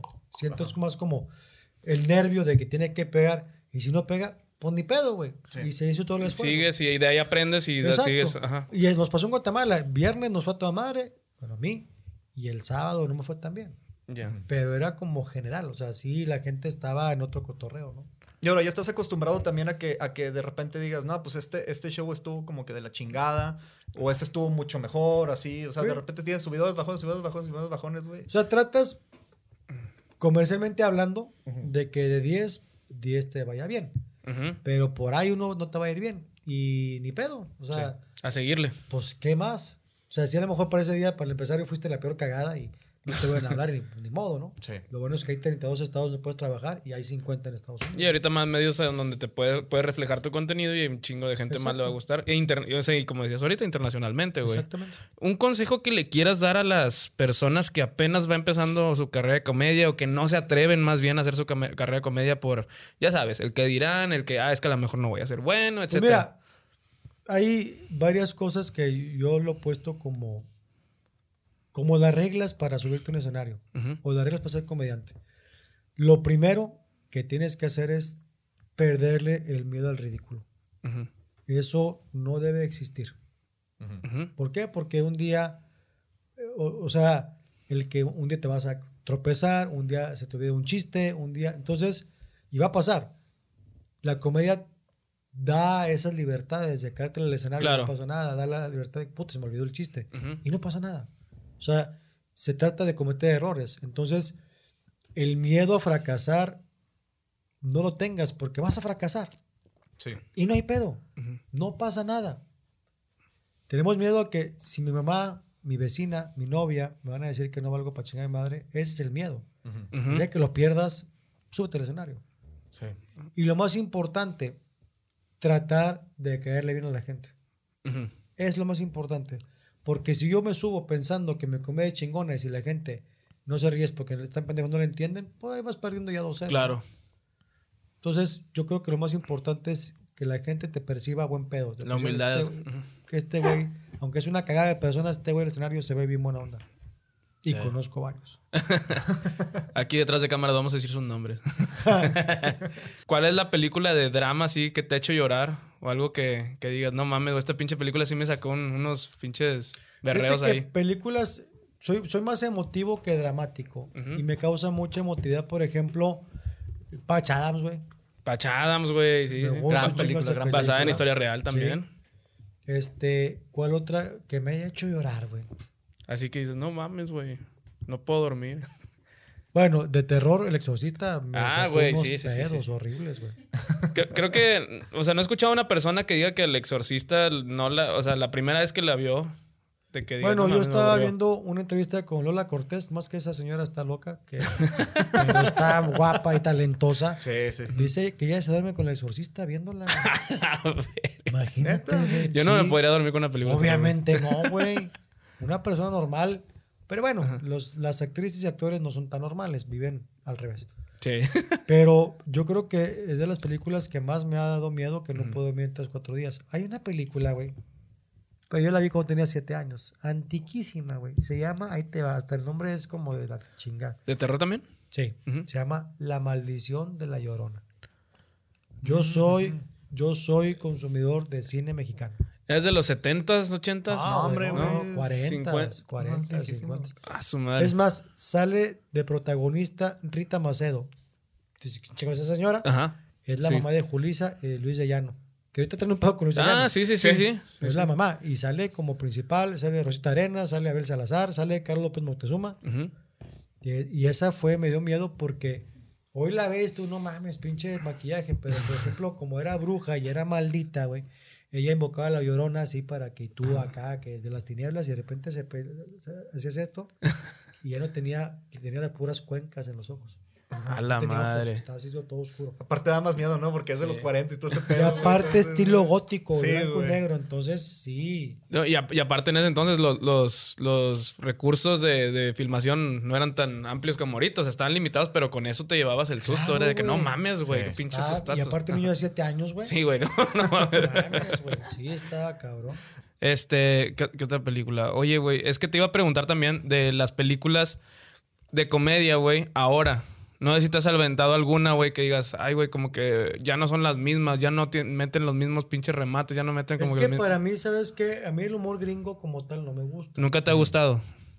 Ay, se me hace. mm, No sé. O sea, por ejemplo, películas de Adam Sandler me ha gustado, pero algunas cosas me gustó, por ejemplo, pero porque sale Jennifer Aniston, esposa de mentiras. Sí. Ajá. Esa me gustó. Otra se llama Un Papá Genial, Ah, sí, claro, güey. que no es tan comedia, que esa luego me hace llorar también. Más de reflexión. Al final, Sí. sí. sí. está chida, güey. Está, Sí. está, está, está buena. Y luego, bueno, las de Hanover, creo que me gustó la primera. Y ya, porque luego la misma forma de repetirla que con fotos, ese todo el desmadre, como que, nah. Sí. Pero sí, ¿cómo se llama en español? Hanover. Se llama- Eh, ¿Qué pasó ayer? ¿Qué pasó ayer? pasó me ayer? gustó la primera. Sí me hizo reír bastante. Está bien chida, sí. Ajá. Loco por Mary me hizo reír también algunas cosas. De comedia. ¿Cuál más? Y luego, pues que luego comedia romántica. Me gusta mucho, que no me la pierdo cada vez que la puedo ver. Se llama Cómo perder un hombre en 10 días. Ah, con Matthew Sí. McConaughey. Sí, esa, esa me gustó. Que es como comedia ligera, comedia romance. Sí, sí, sí. Y otra que me encanta y la veo mucho con mi esposa se llama ah, como El Descanso. Que es Ah, con, con- Cameron ajá. Díaz y la de Titanic. Kate Winslet, Kate Winslet. Jack Black y Jude Law. Exactamente, ellos. Y esa me gusta un chingo esa película. Que es donde como intercambian papeles, ¿no? Exactamente, ella se va a Los Ángeles porque Supone que Cameron Díaz es como supermillonaria y es como la de los trailers de Hollywood y esta es una oficinista, ¿no? Ajá. Sí, y eh, como que tuvieron una ruptura. Alguien tuvo una ruptura, ruptura ellas dos, ¿no? Algo Pues así. una pierde con el novio Ajá. y la otra, el novio se va a casar. Ajá. La traía sí, sí. puro, con- la traía más de nalga. Sí, sí, en- sí. Entonces en Navidad se cambian. Es verdad. Sí, sí, claro. Pero me, me da mucha risa Jack Black pretendiendo a, a Kate Winslet, güey. Como que vienen Y acá Jack bien, Black, portado y todo super músico, ¿eh? Sí, Jack Black es un gran Es músico. una Digo, vaya, eminencia ese en la cabrón. película. En, la película es. El vato musicaliza las películas. Sí. o sea, Sí, sí. Como que esta Cameron Díaz tiene todo su equipo de trabajo, ¿no? En la vida real también, el vato ese que. Sí, creo que es una, mus- Sí, es, músico, es ¿no? una chingonada ese güey. Tiene. Como Hog Glory también. Cold Glory. Doctor- Este, Doctor Doctor House. House. Ah, Doctor House. O sea, Haz de cuenta, sí. Las escenas que hace de música, él lo está tocando en realidad. Sí, de hecho tiene una película bien chida también de comedia que se llama Tenacious D, ¿verdad? La del grupo. Este, Jack Black sí. sí. Es, tiene un grupillo, bueno, es un dueto. Sí. Y se avientan muy buenas canciones de tipo de rock. Hay una película que me gusta mucho porque siempre he reflexionado qué pasaría si el universo de repente me mandara a la secundaria o a la prepa, pero con esta experiencia. Ya, ya. O sea, yo de 17 años o de 15, 18, bueno, facultad, que es la parte más Ajá. complicada de mi vida, Sí. yéndome con toda esta experiencia que tengo de acá de 50 años, teniendo 20. Como la de Seventeen Again con Zac Efron. Esa es la que te digo. A huevo, güey. Sí, y sí. luego es Matt, eh, Matt LeBlanc, no, el otro güey, el de Friends. Matthew Roll. Matthew, Mac- no, Matthew, Matthew, Matthew Perry, güey. Matthew Matthew Perry. Perry. Ujú. Con ese, o sea, esa película a mí me marcó un chingo porque Está bien chida, güey. como que en mis sueños yo siempre me gustaría un día como volver a los 17, pero con esta experiencia. Sí, güey. Yo, yo lo primero que voy a componer la Macarena en chinga, güey. Para que ya pegue, güey, a la chingada. Me hago rico, güey. Una buena inversión, güey. Sí, güey, a huevo, güey. Me, me da risa cuando llegaba al salón y que están repartiendo condones y el vato hablando del amor, ¿no? Sí. Que no comen condones, el amor es bien bonito. Claro. O sea, meterte con esta época de antes, pero a mí me gustaría, o sea, la época de, de hace Ajá. 35 años vivirla otra vez. Sí. Pero con esa experiencia. Qué chido, los ochentos, güey. Sí, putz. A huevo, güey. Sí, así Muy que buena no, época. Luis de Llano es la mamá. Van a ver qué va a pasar. A güey. huevo. Sí, a huevo, a huevo. Espérense, güey, espérense. Van a estar a Paco Stanley. ¿Cómo, güey? Si es bien chido. Haciendo puestos, ¿no? De que, ¿cuánto que este día matan a Paco Sí, Stanley? ya sé, ya Cuenta sé, que güey. mañana no sale en su programa. Imagínate, güey. imagínate. Sí, güey. Sí, güey. Sí, a huevo. Güey, Oye, estaría con Se madre. están cogiendo Gloria Trevi, güey. No mames, el güey de la Trevi. Sí, ese güey. Es ese cabrón, güey. Ese cabrón. sí. ¿Ve ese vato de ahí? No, güey. Bueno, espérate unos años. ¿Verdad? Güey, sí estaría bien interesante ese pedo, güey. Fíjate, hay un, hay un cabrón, se llama Mario Casas, que Sí. es como creo que el referente ahorita de, la- de las películas españolas. Todos los temas que, ha- que he visto él están cabrón en las películas. Yo Mario recomiendo Casas. chingo las películas. Hubo una, es que soy muy malo para los nombres, güey, pero hubo una donde un güey se queda con su departamento. Ah, No sé cómo le hace que entre el departamento se queda con él y con la vieja y la chava. o sea, y hay otra que está muy buena, que hay un accidente que sin querer matan a un güey y lo esconden para que la policía no los agarre, él y la novia, y hasta el carro lo meten como una presa. Fíjate, que de España, güey, la, la película que a mí más me ha gustado es de terror. Se llama Rec, güey. No sé si la has visto. No. Que es de. Hay una pandemia en, en un edificio. Bueno, empieza como un virus. Y le hablan a los. Están. Es en. en- ¿Cómo se llama, güey? Handicam. O sea, es como cámara. Va grabando Sí, todo. como la bruja de Blair, güey. Como la bruja de Blair. Sí, una sola toma. Ajá. Una sola toma, sí. Y este. Y adentro, de la pan- y adentro del edificio empiezan como que a hacerse tipo zombies. Espérate del final. El final. el tema zombies me da tanta hueva. El Yo final, no güey. te veo ninguna por equivocación. Que sea de zombies, no, cámbiale. ¿no? Sí, güey. Chingada. Mucha hueva. No, no, esta, esta sí está buena, güey. Chécala, porque neta el final es uno de los mejores finales de las películas de terror que he visto en la vida, güey. Ya. De verdad. Otra de terror, que es terror psicológico, española, se llama Tesis. Ah, sí, Está sí, sí. muy Sí, buena sí, también. está bien chida. Está muy buena, también verla. ¿Y el espinazo del diablo? ¿La viste? El No la he espinazo visto? ¿está buena? Es No buenísima, güey. Es buenísima esa pinche película, sí, güey. Me quedé ganas de ver esa y otra que se llama. eh, ah, ah, ah, creo que Tacones Lejanos. Que es de, creo que es de Buñuel o de Almodóvar. Es de Almodóvar, creo. Y sale Miguel Bosé, creo que vestido de mujer. Sí. Que cuando le faltaba a la, a la dama, ¿no? Te apuesto a que Miguel Bosé. Te apuesto Ah, lo que quieras. Te apuesto. No mames, ya desde ahorita, güey. no, no, no. Ay, George Michael también. George Michael también. Y George. Michael también.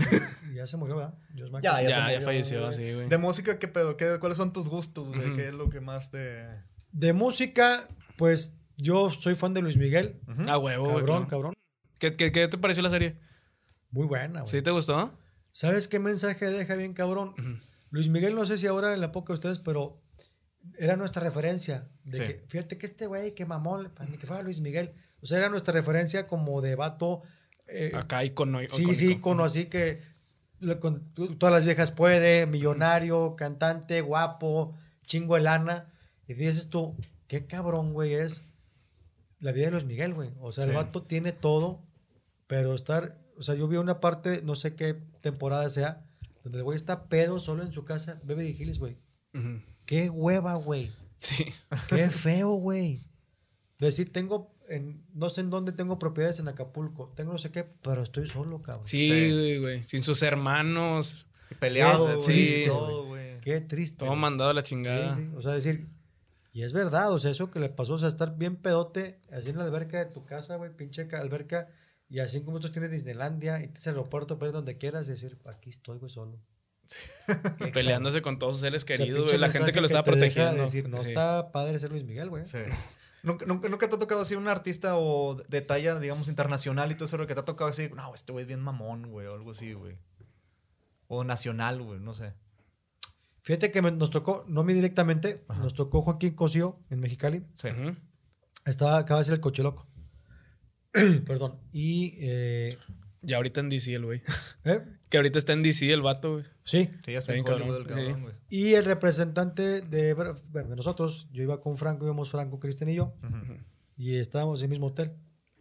Y le, le dice Brian, oiga, una foto se puede. No, y se fue. A la verga.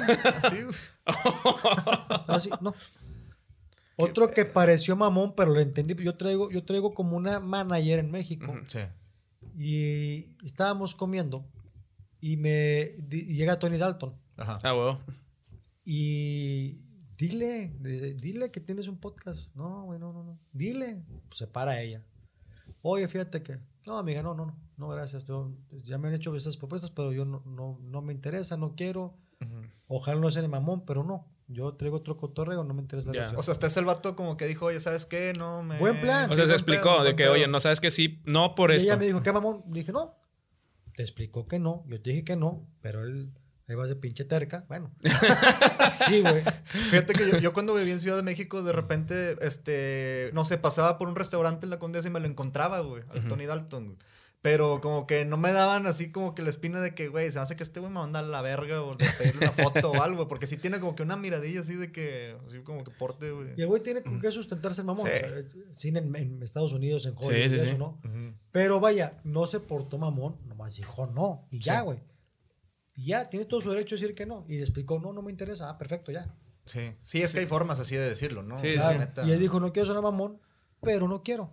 Y Muchas gracias por todo. Claro, güey. No, está bien, güey. O sea, digo, y ahí son. Es gente también, son personas, a lo mejor no están en, sus día- en su día acá, o güey. no quiere, güey. O no quiere, güey, se es acabó, güey, sí. Va, digo, no pasa nada. Sí, es que ya con, con los años, como dices, con los años que has tenido de experiencia, ya llega un punto en el que dices, güey, no quiero. Sí, güey, gracias. Me ha tocado gente más mamona, Ajá. siendo nadie, güey, Sí.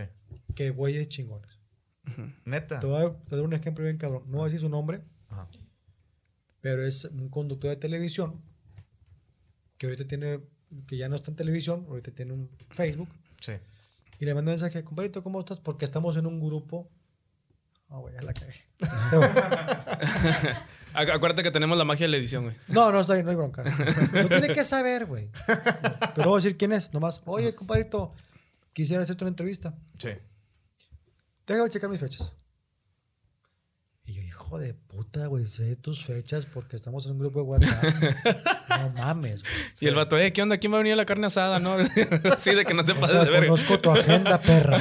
Güey, ese- día, huevo, el vato subiendo una foto, ¿no? Así de que aquí estamos, Sí, deja, ver, deja ver fechas. eh, y le mando un mensaje. A mí me interesa mucho Elías Ayub Sí. porque se me hace muy buen tipo. Sí. Le mando, ¿sabes qué, Elías? Quisiera entrevistarte y cortésmente dijo, ¿sabes qué? Te agradezco mucho, gracias por invitarme, pero no puedo porque bla, bla, bla, bla.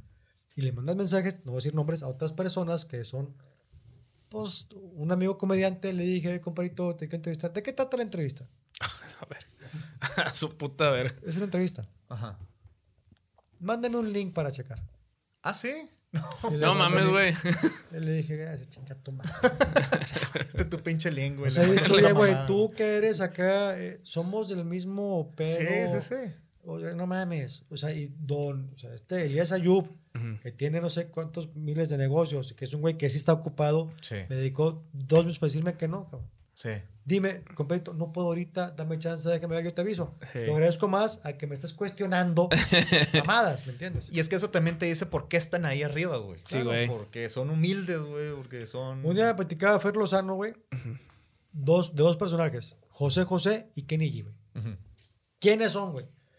José José iba con el representante y le decía, pregunta cómo se llaman todos, antes de entrar al estudio. Sí. Y José José llegaba, hola, compadrito. Hola, ¿cómo estás? Hola, fulana. Hola. A todos, güey. A todos. sí. A todos. Y Kenny G, güey, siendo quien es, güey, llegó a la entrevista y en un corte empieza, eh, Kenny G no sé qué le empieza a decir a Lozano. Le dice, ah, pues yo también estoy tirando golf, estoy aprendiendo golf. Ah, ¿de veras? A ver, enséñame tu swing. Así empezó a platicar de golf. Y fíjate que no sé qué, si puedes comprar estos palos y esta madre. Oye, un güey platicando como cuates, siendo quien es, cabrón, Ajá. mundialmente famoso. sí, güey. Tú, pinche locutor de tercera, pon los moños, no mames, no mames. Sí. Güey, así hay gente también, en, eh, o sea, gente que hemos invitado al podcast que ni siquiera son, pues por ejemplo, tú cabrón, que no te pusiste nada a los Que moños. no eres nadie. No, eres mamoncísimo, ¿verdad? que, que la verdad, pues fue último recurso. No, no te creas, güey. Sí, de huevo. No, o sea, que, que no te pusiste los moños fue que, oye, güey, estoy tratando. Me, me estuviste mensajeando, eh, güey, estoy tratando, ahí voy a estar. Y gente así que es a veces como influencers y la madre que, a ver tu podcast, ¿cuántos views tienes? De que, ay, güey, vete a la Mira, verga. yo no sé cuántos tengas, ni te pregunté. No, no, no, eso es lo chido. importa. Ujú. No me importa. Yo creo que tenemos que apoyarnos como creadores de Claro, contenidos en este Claro, pedo si claro que sí. Y aparte, si tú tienes dos seguidores, o tres, o diez, o cien mil, pues todo suma, güey. Sí. Exactamente. Yo así lo pienso, todo suma, a mí no me cuesta nada venir. Y eh, los conozco, ya somos camaradas y a lo mejor un día que ustedes sean famosos, no sean mamones y luego van a mi podcast. Ah, no, por supuesto. claro que- Ahorita no, porque no son nadie. No, pues hay que chingado Cuando hablar, güey. marquen, cuando marquen, sí les voy a platicar. ¿Sergio quién? ¿Verdad? Ya sé. No, güey. Ya sé, ya sé. La gente. Sí, pero al final de cuentas yo soy alguien que ha aprendido a otras personas que todo suma. Sí. Todo suma. Y por eso estamos aquí. Sí, claro. Así y es, aparte, digo, no me están haciendo ni un favor, ni yo tampoco ustedes. Es, es un Es una plática, güey. plática Sí, un que no cotorreo cuesta nada, que está chido. y, y que estamos, tenemos que, si la tele está cerrada para nosotros que tenemos un tema de qué hablar, pues vamos a apoyarnos entre nosotros Claro, los claro que sí, güey. ¿no? Sí. Por supuesto. Creo que así debe ser. Y, y sí, es, es, un, es un trabajo arduo de, de parte de, de la gente aquí que está atrás. Digo, estamos, habemos Sí. cinco personas en este estudio que la, la verdad no tenemos por qué estar aquí, pero lo hacemos por el amor al arte y por, por el amor a todo esto que le estamos poniendo. Claro. Y te queremos agradecer muchísimo, güey, por haber estado así de verdad, aquí, de verdad. Muchísimo. Este, esperamos un día estar en tu podcast, güey, cuando, cuando tengamos. Cuando marquen. Cuando marquemos. Oye, Checo, ¿quién es? Oye, ¿Quién? Checo. ¿Quién? Ah, mañana no, güey. Oye, Checo, ¿te acuerdas lo que No, No, güey. no. Hoy no.